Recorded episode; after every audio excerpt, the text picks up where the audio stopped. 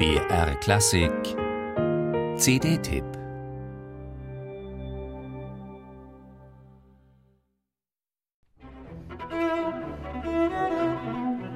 Dass sich klassische Musiker so gern Bratschenwitze erzählen, ist natürlich völlig okay, verrät aber auch eine Menge über den Druck, unter dem Orchestermusiker stehen.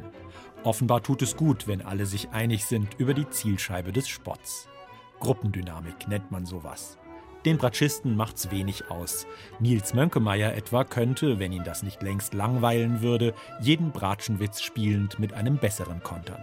Er hat auch allen Anlass zu souveräner Gelassenheit. Als einem der wenigen Bratschisten der jungen Generation ist es Mönkemeyer gelungen, eine internationale Solokarriere zu machen.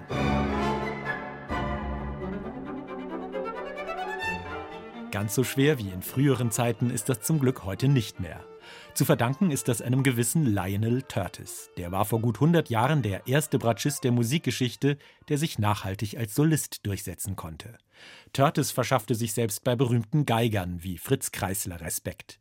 Mit 19 hatte er zum ersten Mal eine Bratsche in der Hand, eher unfreiwillig, weil halt beim Quartettspielen ein Bratscher fehlte, die klassische Situation.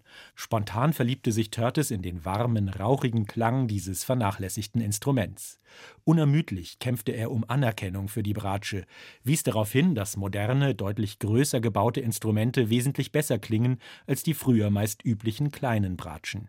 Am wichtigsten aber war, dass Törtes zahlreiche Bratschenkonzerte in Auftrag gab. Denn wie sollte man beweisen, was in der Viola steckt, wenn es kaum Solokonzerte gab?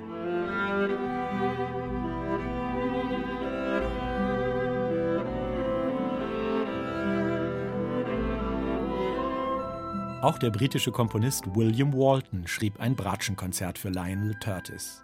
Dankbar folgt ihm nun mit einer mustergültigen Einspielung Niels Mönkemeyer. William Waltons Musik findet, inspiriert von den klanglichen Möglichkeiten der Bratsche, einen originellen Weg zwischen Spätromantik und Moderne. Nostalgische Melodien, die das ländliche England beschwören, wechseln mit rhythmisch mitreißendem Drive, der vom nervösen Leben der Großstadt London zu erzählen scheint. Geschickt verwebt Walton den Solopart mit dem farbig instrumentierten Orchester, unterfüttert von einer süffigen, eigenwillig zwischen Dur und Moll changierenden Harmonik.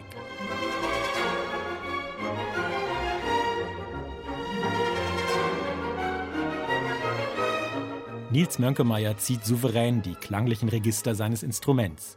Zwischen dem gesanglichen Wohllaut einer angenehm verschleierten Altstimme in den lyrischen Partien und einem kernigen Ton mit pointierter Attacke in den jazzigen Abschnitten. Ein hellwacher, reaktionsschneller Partner ist ihm Markus Poschner am Pult der wunderbar warm und dunkel klingenden Bamberger Symphoniker. Das ist tolle Musik, handwerklich auf höchstem Niveau, inspiriert und spontan zugänglich. Höchste Zeit, dass dieses Stück bekannter wird.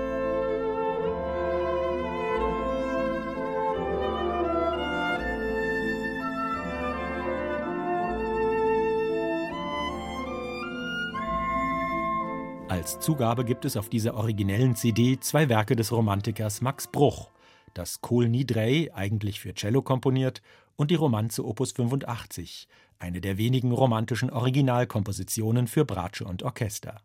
Und schließlich als meditativer Ausklang Fratres, ein Schlüsselwerk des estnischen Komponisten Arvo Pärt. Eine lohnende und genussreiche Entdeckungsreise, inspiriert vom reichen Klang eines längst nicht mehr unterschätzten Instruments.